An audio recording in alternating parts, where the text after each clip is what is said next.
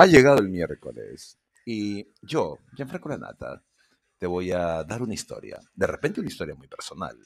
De repente una historia muy lujuriosa y pervertida. En todo caso, Spotify presenta La Nata de miércoles con un servidor, Gianfranco Lanata. It's a Russian roulette, it's a game and you're playing with fire. So don't be crazy, be at peace of mind when you go with the one you desire. Your life's in danger.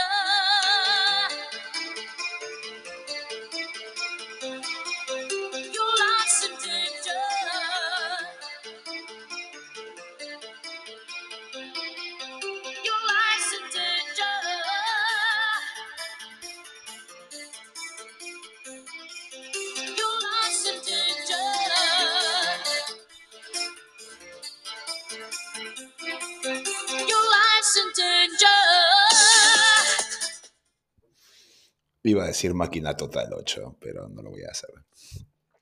Um, voyeurismo. Carito terminaba una relación larga con Efraín, un hombre casi 10 años mayor que ella, que mientras ella terminaba sus clases para ser periodista y publicista, él se las pasaba como buen abogado, defendiendo clientes y clientas. Y cuando la clienta estaba buena, simplemente pagaba en especies. Al descubrirlo, Carito se decepcionó y terminó la relación. Se refugiaría en el coro de la parroquia del barrio. Allí conocería a Mauro, un estudiante universitario de ingeniería. El tipo más tonto, pero según su forma de ver, también tierno. Y entre canciones de misa dominical, parciales y retiros, se enamorarían. La relación que comenzó siendo Carito la que empujaba a Mauro. El tipo, a sus 24 años, vivía de propinas que le daban sus padres, y era casi siempre Carito la que le invitaba en los restaurantes o hasta pagaba el hotel y los taxis. Pasaron seis años para que esa relación se cristalizara en un matrimonio. Ya Carito había tenido que remar a Mauro, primero porque terminara la carrera, luego por la tesis y finalmente porque consiguieron trabajo. Ya con todo enrumbado, Carito decidió que era el mejor momento para casarse. Y claro, Mauro dijo que sí. El tipo era tan permeable que ella le dijo el modelo de alianzas que debía de comprar. Hizo los trámites para el matrimonio ella, y usando un poco su influencia en el municipio donde trabajaba como relacionista pública, logró que les casaran el día y la hora que ella quiso. Según Carito, contaba a sus amigas en el tema sexual, Mauro no es que fuera un galán de película, ni tampoco el más creativo del planeta. Era un pum pum y nos fuimos. Pero ella ya no buscaba ser la estrella porno, ni tampoco volverse una acróbata sexual. Con tres años de matrimonio, Carito le dijo a Mauro que era el momento de tener familia, y claro, el pelotudo volvió a decir que sí. Ojo, digo pelotudo porque evidentemente no es que él tuviera una actitud encaradora a la vida o una iniciativa en el universo. Él simplemente aceptaba y decía que sí a todo. Y claro, Carito comenzó a leer artículos de maternidad. A los 34 años se asumía perfectamente fértil, pero pasaron meses y meses y cuando parecía que ya estaba embarazada, se venían las amenazas de aborto primero y luego la pérdida total. Un proceso desgastante para ambos. Había que hacer visitas a los especialistas en fertilidad, pasar por dolorosos exámenes. Mauro también tenía que hacerse pruebas, a las que evidentemente decía que sí. En todas partes los resultados eran siempre los mismos. Todo estaba normal. Solo tomar vitaminas, por allí alguno que otro suplemento, pasar por sugerencias, practicar yoga, comer más sano, dejar el alcohol, nada de grasas. Uno de los especialistas llegó a decirle a Carito que ya era un tema de óvulos envejecidos, que no quedaba más que hacer una concepción in vitro con un óvulo donado. Y claro, esas fueron de repente las noticias más trágicas para ella. Mientras tanto, Mauro conseguía una plaza como profesor en una universidad y de esa forma el tema económico se fortalecía. Algunos les decían que viajen, que se dieran una nueva luna de miel, otros que se fueran donde los chamanes y ya estaba. Nunca Carito contó el cómo, pero de pronto volvió a salir embarazada. Y esta vez decidió tomar todos los cuidados del caso. Dejó el trabajo donde estaba, armó una empresa virtual para poder generar ganancias, comenzó a buscárselas para no tener ni siquiera que moverse. Pero de pronto, Mauro, por cuidarla, evitó siquiera acercarse a ella. No había ya algún intercambio afectivo. El tipo no era precisamente el más afectuoso nunca, pero esta vez lo era mucho menos. Y ya ni qué decir del tema amatorio. Una distancia que a su modo de ver era excesiva.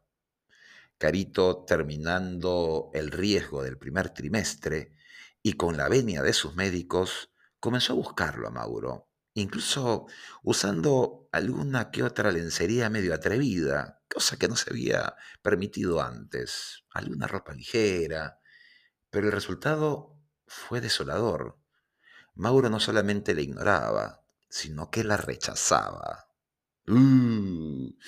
Las alarmas se encendían, las famosas banderas rojas se cruzaban en el camino llegaba un punto en que Mauro despertaba con ella, se duchaba y cambiaba de perfumes. De pronto ya no usaba la misma esencia y después se compraba un reloj de 3.000 euros. De pronto también comenzaba a comprarse nuevos trajes. La justificación era que para la universidad debía tener una imagen, de repente más acorde con los demás catedráticos. Pero Mauro Mauro es un pelotudo. Y ni siquiera era cuidadoso. Y de pronto, una mañana, mientras se duchaba, dejaba el móvil en la mesa de noche y un mensaje aparecía en la pantalla. Mi amor, ¿ya llegas? Las sospechas de Carito tomaban forma. De pronto, al mirar el celular sin clave de Mauro, Encontraba fotos, mensajes, videos de Mauro con una chica 20 años menor que Carito, una alumna de la universidad. Las aclaraciones eran innecesarias. Esa misma mañana, Mauro sacaba sus cosas y se iba de la casa. Todo terrible. Los meses de maternidad, Carito iba descubriendo que el amante de Mauro se regodeaba de estar con él fotos en redes sociales e incluso la fotito del perfil de WhatsApp, Carito se sentía decepcionada, pero para nada tenía ganas de darse por derrotada. Decidió que Mauro debía de adoptar el papel de padre y debía cuidar de ella y de la niña por nacer.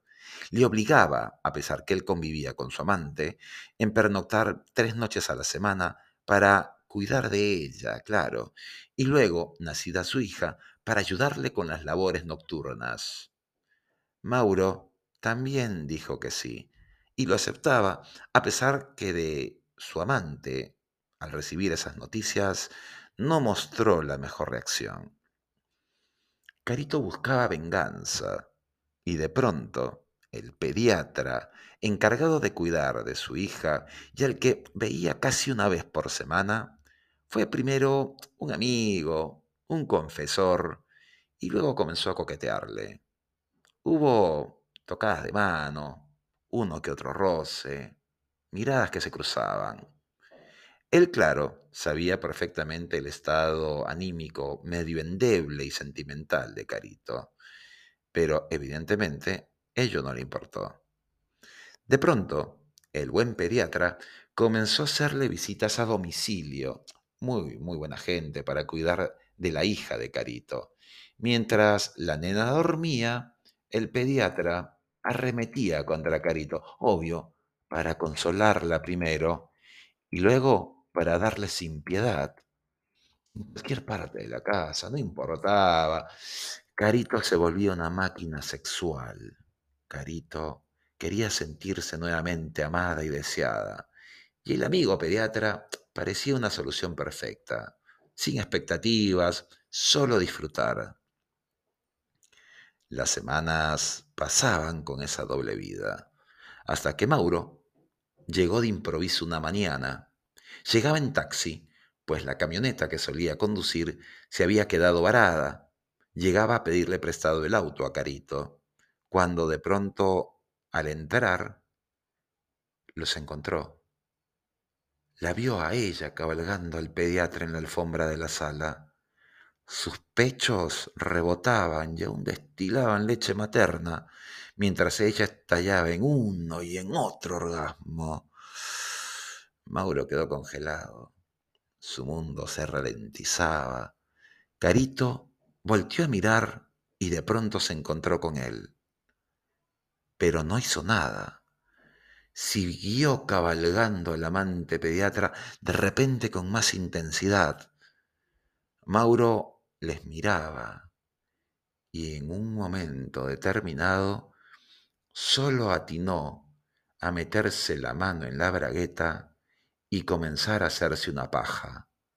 Obviamente no era la primera vez que se masturbaba, pero esta vez era todo diferente.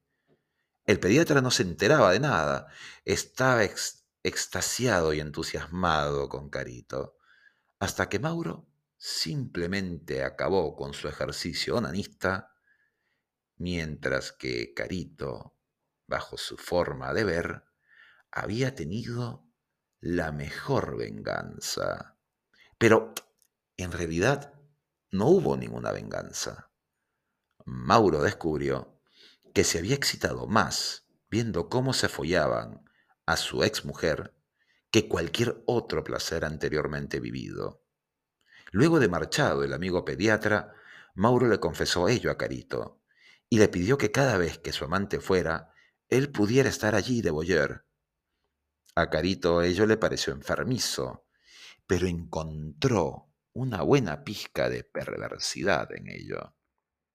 Mauro abandonó a su amante, regresó a su antigua casa, regresó con Carito, regresó a ser el papá.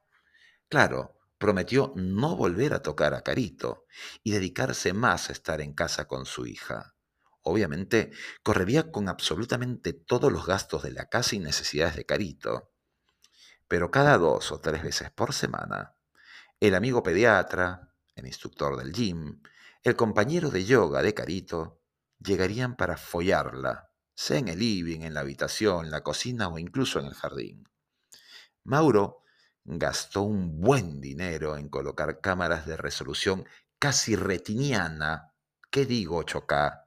64K, conectadas por fibra óptica para poder ver desde todos los ángulos cómo su mujer o exmujer o simplemente la madre de su hija era penetrada, sodomizada o simplemente follada por el amante de turno. Y claro, dicho placer, que Carito asumió como una revancha contra Mauro, se volvió una nueva forma de conexión, siendo ella la protagonista de distintas sensaciones, situaciones, posiciones y perversiones, que claramente con Mauro jamás podría haber disfrutado, con el añadido de que su hija tuviera una muy bien cuidada familia y ante el medio planeta, sobre todo ante ese medio planeta que cotillea y vive del chisme, ellos fueran la Happy Family, que infaltable coreaba Osana el domingo en misa. Pervertidamente, señora, la nata.